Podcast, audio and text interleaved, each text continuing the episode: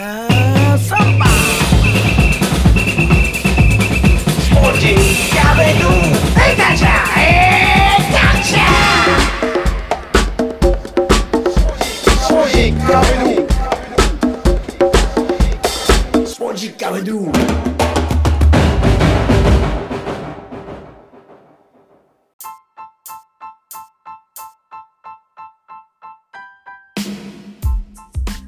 ポジッキャビドゥ第141回ナビゲーターの澤田達也です。この番組はセレクター塩の提供でお送りします。さあ今回は前回ナンバー140の続き、南米各国600以上の試合を取材し、ブラジルの永住権も取得している下園正樹さん。ダブル受賞を飾ったラストピース。J2 降格から三冠達成を果たしたガンバ大阪の奇跡の著者。このあたりは前回のオープニングでも紹介しているんですが、とにかくブラジルにまつわるエピソードが聞き応え十分でした。もちろんまだまだ終わりませんよ。では、続きをどうぞ。そのブラジルで、あのまあ、いろんなクラブ見に行く機会があったと思うんですけども、代表の試合ももちろん、やっぱりこうナショナルチーム、セレソンも好きなんですよね、代表チームも。そうですね。ワールドカップは常にやっぱ優勝してほしいってこう願う国の一つそうですね。まあ、ただやっぱりなかなかちょっと近年ね、ブラジルも、はい。やっぱり顔ぶれ、まあ、一昨日ぐらい朝にあのベネズエラと南米予選あって、まあ、1対0でかろうじて勝ったみたいな試合だったんですけど、はいはいはい。まあ、昔、まあ、ネイマールいなかったっていうのもあるんですけど、うん、まあ、やっぱりちょっと昔に比べると、ブラジルもその、スーパーな、うん。本当にあの、アタッカー少ないなっていうのは正直小粒、小粒感はちょっと否めないですけどね。ちょっともうぜひそんなブラジル好きの下園さんにあの聞いておきたいブラジル大会でのドイツ戦の敗戦あるじゃないですか。はいはい。あの時を見ててどう思いました？いやー、まあ、当然あれ現地で僕も取材してたんですけど、あ、現地で見られてたんですね。はい、はいはい。どうでした？いやー、結構もう3点目取られてから僕も結構取材ノートに何書いてたか結構もう結構真っ白になった感じですね。あーなんか嘘みたいでしたもんね。すべてが。はいまあただあの大会ってもうやっぱり自国大会っていうのが逆に足かせになったというかあーはあはあはあはああのまあよく言われるほらマラカナンの悲劇っていうので1950年のじ、最最初のブラジル大会で優勝を逃してるじゃないですか。はいはい。で今回2度目の自国大会でも優勝しなきゃいけないっていうそのプレッシャーが半端じゃなかったんですよ。うんうんうんうんうん。でもうあの開幕戦、まあ、当然しあの開幕前から僕ブラジルにいたんですけどもうはい開幕戦の試合に行く途中向かう途中のチームバスの中でうん選手がもう高揚してはもうテンション張りすぎてみんな涙したりとかい。モチベーション高すぎて でもうある意味その異常なまでの緊張状態でずっとやっぱ彼ら戦ってたんですよねやっぱそのそのもう優勝しなきゃいけないっていうそのプレッシャーはいはいはいはいはい。でそういうのがまあよくだから結局あんまりいい試合しない結構ギリギリチリに PK で勝ち上がったりとかもうかろうじて白氷を踏むような戦い多かったんですけど、はいはい。そうやって勝ち上がってきた中でドイツでまあうんその前のコロンビア戦でネイマールが怪我していなかったっていうのもあるじゃないですか。ありますね。はい。でもうプレッシャーかかりまくってる時にポンポンとまあうん。ちょっと失点自体正直緩かったというかまあやらやられ方自体も緩かったですけどもあれで多分緊張の緊張の糸が完全に切れてあもう多分選手自体も多分真っ白だったんじゃないですかね。確かにね、どう攻撃するのかっていうのも見えてこないぐらい、とにかくで2点目取られた時まではまだスタジアムの雰囲気もうん、あのまだいけるっていうかその俺たちは信じてるって結構有名なチャントがあるんですけどはいはいはい。その俺たちは信じてるチャントが流れてまだそのおー2-0ならまだいけるみたいな空気でまだ後押しする空気あったんですけどはいはいはい。もう 3, 3点目取られた時点にもうブラジル人もやっぱさすがによくサッカー分かってるからうん。もうこれは勝てないなっていう多分空気感になってましたねあれは。終わったなっていう。いもう、あれですか、応援しない、ブーイングなってくるんですか？や、まあだからそこはね、結構応援、応援しないっていうよりは、もう、うん。えっとね、5点目か6点目、すごいドイツにすごいはい。ゴ,、ゴラスを決められた時は、もう そのドイツ人のゴールにブラジル人のサポーターが当てつけのように拍手してました。うん。ああ、やっぱそうなってきますもんね。はい。あれは会場で見たらちょっとね、僕も、あれですね、ドキドキもそうですけど、無事家に帰れるかなっていうドキドキ感もね、なんかあるぐらい。7対1で、だから、まあ、あの試合、まあ、ちょうど2014年のブラジル大会って、そのブラジルサッカー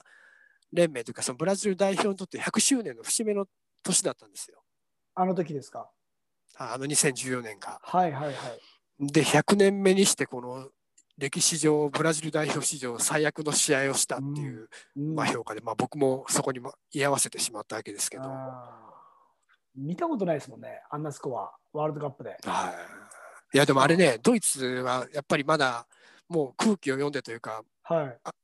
後の方はもう流して、流してというか、もう完全にうん本気じゃなかったですよ。これ以上取ってやったらかわいそうだ感は正直ちょっとあ、あったんですかドイツの方にありありましたね。はい。だだけど入っちゃうんですもんね。あれだからもう多分もうずっと最後まで本当にガチンコで来られると多分もう8点9点入ってる流れですね、多分。あやっぱドイツも武士の情けというか多分もうちょっと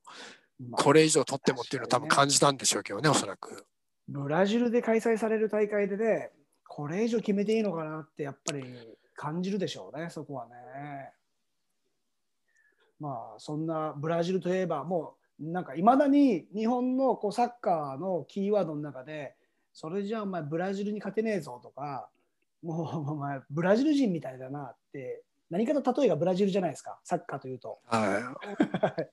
そのブラジルの地で日本を代表する本田圭佑選手が、まあ、ボタフォゴというチームにこう所属してですね、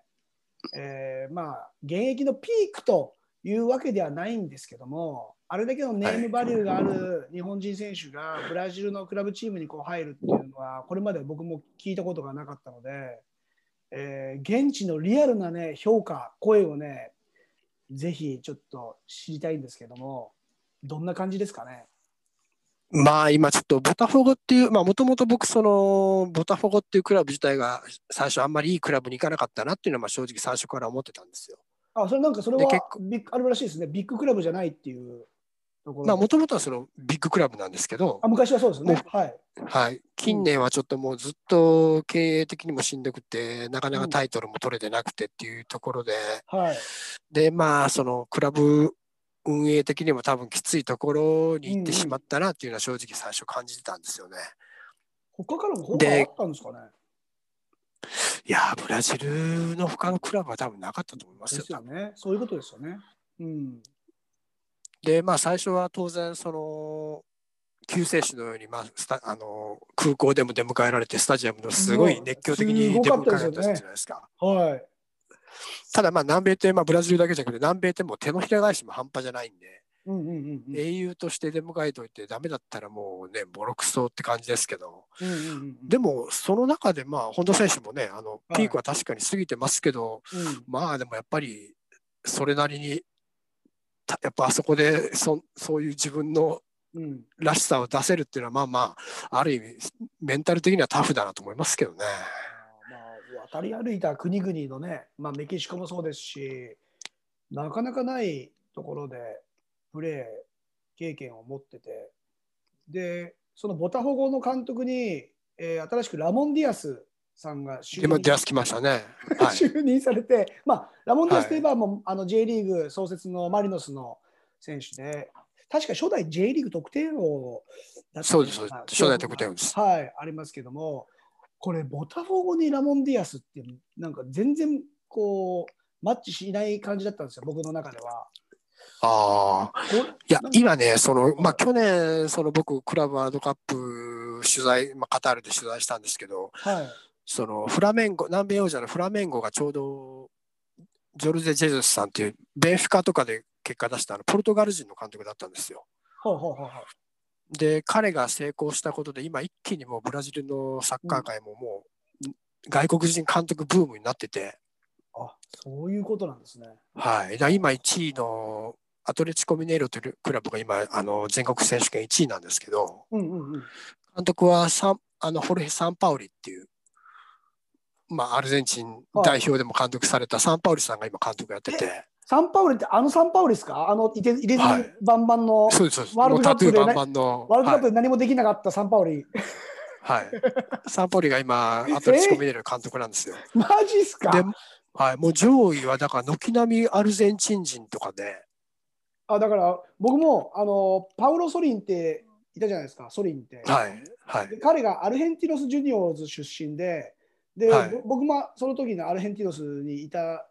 でので、彼はもうほとんどブラジル今移住して、で、ブラジルに住んでるみたいなことをチームメイトクルゼイロクルゼイロで結構ソリンはだからもう英雄的英雄存在なんですよね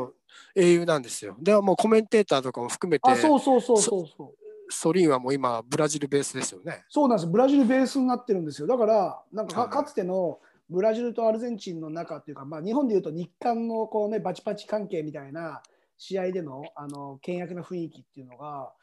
もう全然選手間でなくなってきてるのかなっていうのを感じていて、もうじゃあ、サンパウリが行っちゃうぐらいですもんね。だからもうアルゼンチン人の監督が来るのはもう結構トレンドなんですよね。だからもうボタフォゴも監督、多分今シーズンはラモン・ディアスで4ラモンディアス人目ぐらいだと思うんですけど、もうだからそれまでの監督が全然ダメだったから、い。そんもうな変わ最後の切り切り札というか、もうアルゼンチン人に託すしかないってところだったんじゃないですか？すごいですね。これはすごいな、状況的には。ウルグアイ人やっぱりその、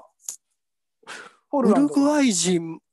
フォルランもそペニャロねのそのうちあるかも、あるかもねありそうですよね。彼もブラジルはでのね、すごいあの功績があって、称えられてますもんね。お父さんがサンパウロの、サンパウロ FC の名門、あの名選手だったんですよ。もともとそうなんですか、フォルランのお父さん。はいで、フォルランのお父さんがサンパウロの名選手で、その時だから当然、フォルランもサンパウロというか、ブラジルの町に住んでたんですけど、幼い頃は。あそういう経歴があるんですね。はい。もう何でもやっぱりもうブラジルのことだったら下園さんどんどん出てきますね情報はさすがにいやいや、とんでもないです。えちなみにあの今ブラジルで女子選手で一部で契約している日本人選手いるの知ってます？あ、なんか全国選手権優勝したんですよね、この間。いやいや今ね準決勝で勝ってあ、準決勝でしたっけ？で今度今度決勝に行きました決勝なんですね。いや、知ってあの知ってます、知ってます。藤尾キララっていう選手なんですけども、はいこの。お名前は存じ上げてます。この番組にもそれこそ出ていただいてですね、あのインタビューさせてもらったんですけど、あのサンカタリーナ州のカサドールにあるアバイ・キンダーマンっていうチームに、まあ、新にまあ、2チーム目なんですけども、もともとあれ、北の方のレシフェかどっか、そのなんか、あ、そうそうそう、レシフェ、レシフェにいました。レシフェはい。レシフェですよね。はい。い、や、その女性女性がブラジルにいるっていうから、結構僕も、あすごいなと思いながら結構注目してたんですけど、そうなんです。それで選手権で、この前サンパウロに勝って決勝進出決めましたっていうのを、まあ、ツイッターでもそうですけども、こう上げてて、で、彼女はボランチ、もともと上がり目の選手だったんですけど、まあ、今、ブラジルではボランチで、あの結構、あれですね、預けて、ワン、ツーで崩して、最後、ラストパスっていうような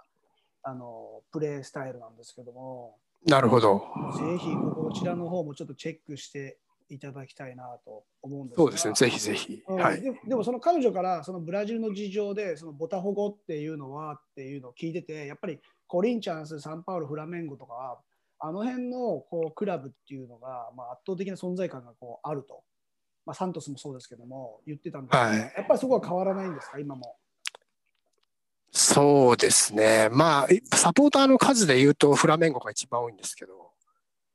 ああフラメンゴね。はい。その次がコリンチャンスですかね。コリンチャンスね、はい。日本にもファンがいっぱいいますもんねコリンチャンス。結構いますね。日本で試合あった時すごかったですもん。あのーあの横浜横浜の横浜の試合でしょ？もうもう、ま、こんなにブラジル人いたんだっていうぐらいにあの南米の人たちがいっぱい集まってきて、あの日本に出稼ぎで来てるブラジル人日系ブラジル人も結構あの試合来てたんですけど、結構南米かからも結構来ててはいはいはいはい。で僕も現地に取材に行くと時にあの JR かなんかで横浜向かう途中の電車がそのコリンチ コリンチアーい、わゆるコリンチアンサポーターではい埋まってて、はい。南米と同じノリでこの電車バンバン叩いて飛んで揺れ揺らすんですよ。なんか、おーみたいなやつですね。はいはい、で僕なんかまあ懐かしいなと思いながらその。揺れ揺れる車両を楽しんだんですけどもう日本人ベタ引きべしベタ引きでした。そうですよね。はい、もうあ。見た目もいかついしもう電車の中で飛んで 揺らすしでもう日本人ベタ引きで、もうみんなヒクソン・グレイシーみたいな感じですもんね。はい、怖ーっていう思う人もたくさんいると思いますけども。でもお金ないからそのうん家売って、まあ住んでる家も多分安い家なんでしょうけど家売ってでチケット代。泊まるとこないから、はい。あの公園で野宿してるやつとか見ましたからね。だからそれぐらいこの試合見たいと思って情熱注いで日本に来てるんですもんね、きっと。そうですね。やっぱりその南米はもう南米王者になったうん。らその後世界一取るっていうのが結構もう一つの流れというか。はい。やっぱりそこに一番重きというか価値観を結構持ってる人たちなんではい。やっぱその情熱っていうのはもう結構半端じゃないなっていうとこですよね。そう思うとあのヨーロッパチャンピオンと南米チャンピオンのトヨタカップの最終決戦ってあの形良かったですよね。そうですねやっぱりまうんああの時はあの時でまあそれなりまあうん今はまた違ったねそうですね。あの知らない国もいられるんで結構まあそれはそれで面白いと思うんですけど、うん。まあ、トヨタカップはトヨタカップでよかったなと思いますけどね。はい、ものすごくいい思い出でありますが、その、えーブラジルと日本、まあ、ブラジルとこうセリエ A っていう呼び方なんですよね、はいリーグのレベルで。で、J リーグ、まあ、ディビジョン1、ディビジョン2とかありますけども、その、えー両国の良さの部分、また課題などをちょっとさここの流れで聞いておきたいなと思うんですけども、J リーグの良さっていうのは、あのどんなふうに見えてますか？まあ広いくくりで言うとやっぱり安全にこれだけ女性子供が安全に見られて、はいはいはい。あのスタジアムに行けるっていうのはやっぱりその J リーグの素晴らしいところかなと思うんですけどね。まずその広いくくりで言うとそのエンターテインメントの一つとして言うとうんうん、やっぱこれだけまあ当然 J リーグ初期と比べて試合のレベルなんかも上がってますしはい。あの本当に南米とかみたいな暴動もないし本当に安心してまず行けるっていうのは、これ結構世界に誇ってもいいとこじゃないのかなって、うん。僕は常々思うんですけど例えで言うと、ブラジルの方は、やっぱりこう、ちょっと危ないんですか？いやー危ないですねもうこのビッグマそのライバル関係の強いチーム。ムの試合とかだと、本当僕らもスタジアム行く途中に本当に何回も死にかけたことはありますしああ、やっぱり暴動に巻き込まれてうんうんうんうんうん。でもうあの警察の警備も厳重だしもうこの駅でしかこのサポーター降りちゃいけないとかもうすごいやっぱりがんじがらみになっちゃってもう本当に息苦しいんですよねやっぱり。でスタジアムの周りとかスタジアムの中は警察もすごい多いから逆に安全なんですけどうんうん道中がとにかく危ないんですよ。やっぱりそのサポーター同士がこうすぐもう喧嘩して殺し合いに発展するようなこと珍しくないんで。うんうんうん。だからそういうやっぱりまあジーコさんも昔その今のスタジアムには子供とか奥さん連れてきしないみたいなことをおっしゃってましたけどうん。まあやっぱり気軽にちょっとフラッと行こうっていうところじゃやっぱりななかなかないっていうのは確かなんでえーまあやっぱその本当 J リーグは審判の方審判の方たちも大変そうですよね、か帰るの。なんかもう、そうですねによっては。あの女性の方とかも、あれじゃないですか、男子の試合吹いてたりしますよね、ブラジルって。でまあついてます。いますよね。はい、で結構綺麗なモデルさんみたいな人とかそうが そうそう人気になっちゃって、そうですよね。はいるし、あとは日本とちょっと違う、一回日本も導入したとか試みたのがありますけども、日本で主審と副審がいるじゃないですか、まあ、メインとしては。はいえー、とブラジル、あれですよね、えータッチラインのところにも置いてしレフェリングしてるのを僕、昔見たことがあって、結構長い間試してましたよね、あれ。レフリーをもうそうですね。2人ずつ増やして、だから全部で3、4、5人か。5人いるようなシステムで。なんか、ああいうのもブラジルって何でもやっちゃうんだなと思って。今 VAR も使ってるんですけど、VAR も使ってても結構間違うんで、ブラジルは。あんまりだから、VAR 使ってて間違いないですか？はい、VR 使って結構間違うこと多いから、あんまり意味ないんですよ、ブラジそれはもう間違いなく国民性ですね。ル。そうですね。へえ、これはもうね、やっぱり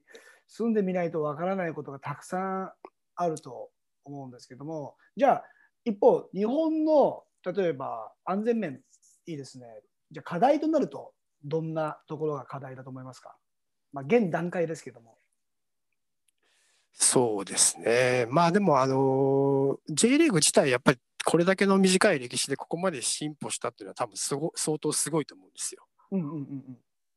でもそれってやっぱもともとの例えば点数がもう50点ぐらいの人が80点ぐらいになった、まあ、そこまで上がるのは簡単だけどじゃあそこからさらに本当にじゃあ世界で戦うってなるとやっぱもうヨーロッパとか90点95点取らないとヨーロッパとか南米太刀打ちできない世界じゃないですか。はい。だそこの15点とかこっから上げていくっていうのは多分相当日本も多分課題というか、うんあの日本のサッカーも当然進歩右肩上がりで来てるんですけどはい。やっぱり南米とかヨーロッパはそれを上回るうん。スピードでさらにやっぱ進化してると思うんで。うんうんうんうん。あの内田選手がねその引退会見の引退の時にあの J リーグとまだまだ日本世界のササッカーまあ多分チャンピオンズリーグのトップとかあの辺のレベルと比較してるんでしょうけどはい。やっぱりちょっとまだまだそのプレースピードとかキックとかいろんなとこ全てにおいてやっぱまだまだその日本人っていうのはうん差が開き開いてるのかなっていうのは正直ちょっと否めないところありますけどね。うん。やっぱりすごいそのブラジルとかと比べると戦術的にはブラ日本 J リーグのサッカーの方が優れてると思うんですよ。おお。監督もすごいやっぱり細かいですしスカウティングもすごいし、はい。だから相手に対する対応まあ去年だからあれだけ強かったマリノスが今年なかなか勝てないとかはいはいはいはい。まあ過密日程でちょっとそういう選手が怪我人出てるっていうのもちょっとマリノス気の毒なとこありますけどやっぱり対応力って J リーグすごいとこあると思うんですよねやっぱり南米に比べると。うんうんうんうんでもじゃあその個のところっていうのはやっぱりまあ育成年代含めてあの課題なのかなっていう気は正直するんですけどね。ああまあ日本の中で取り組まれていることでこう世界に追いつこうという中でも世界もそれ以上にあれですもんねもちろん足を止めずに、えーいろいろ研究されて試されているとので用意ドンしてて追いつくにはっていうとこですもんね。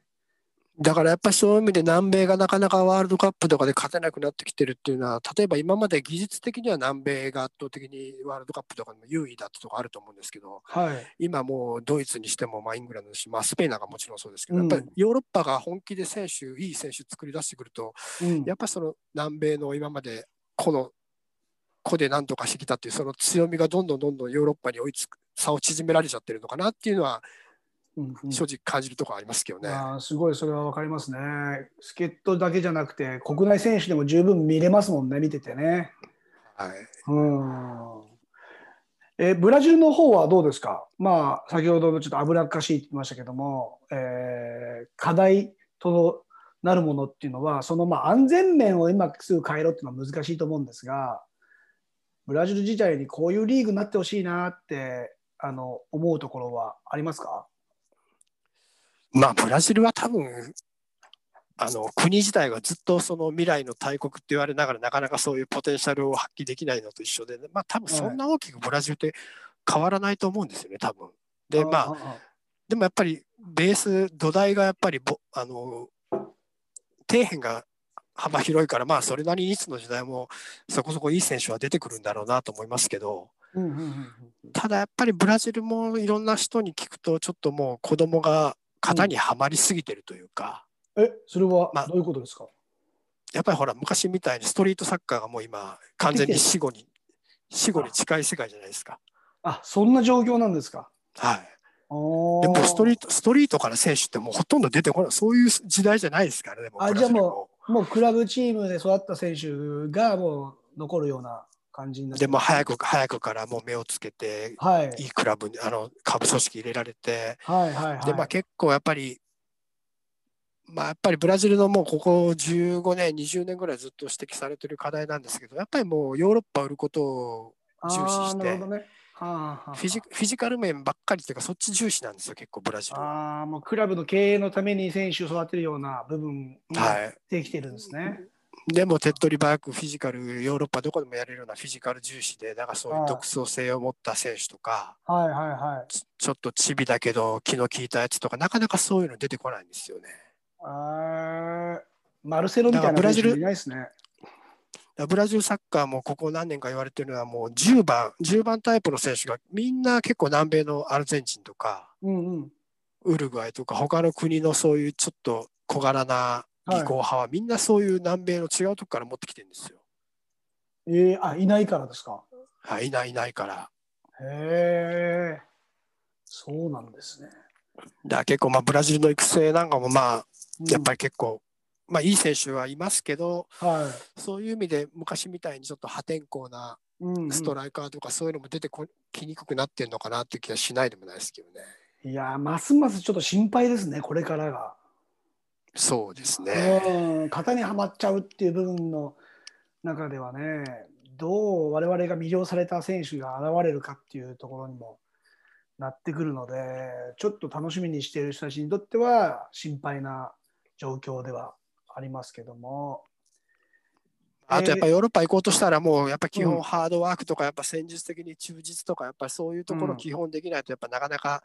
ね、昔のロマーリオ系のああいう選手ってなかなか今 で出てこないのかな。まあ僕ロマーリオは結構好きないや選手なんですけロマーど。リオ級なんてもういませんよね。そうですね。あの94年アメリカ大会とかもやっぱ何気なくトトンっつって合わせますけど簡単そうにサッカーやるなーってレベットロマーリオのツートップでしたもんねあの時今はもうあのツートップですからね。そうですまあでもに2002年がやっぱりそういう意味じゃリバウド、ロナウド、ロナウジーニョ、はい。カフ、ロペカルってやっぱりワールドクラスを各ポジションに揃えてたうん、最後のセレソンなのかなってちょっと思ったりはするんですけどね。タレントでしたね R3 はあ。いかがだったでしょうか？ドイツとブラジル戦は何十年先も語り継がれていくでしょうね。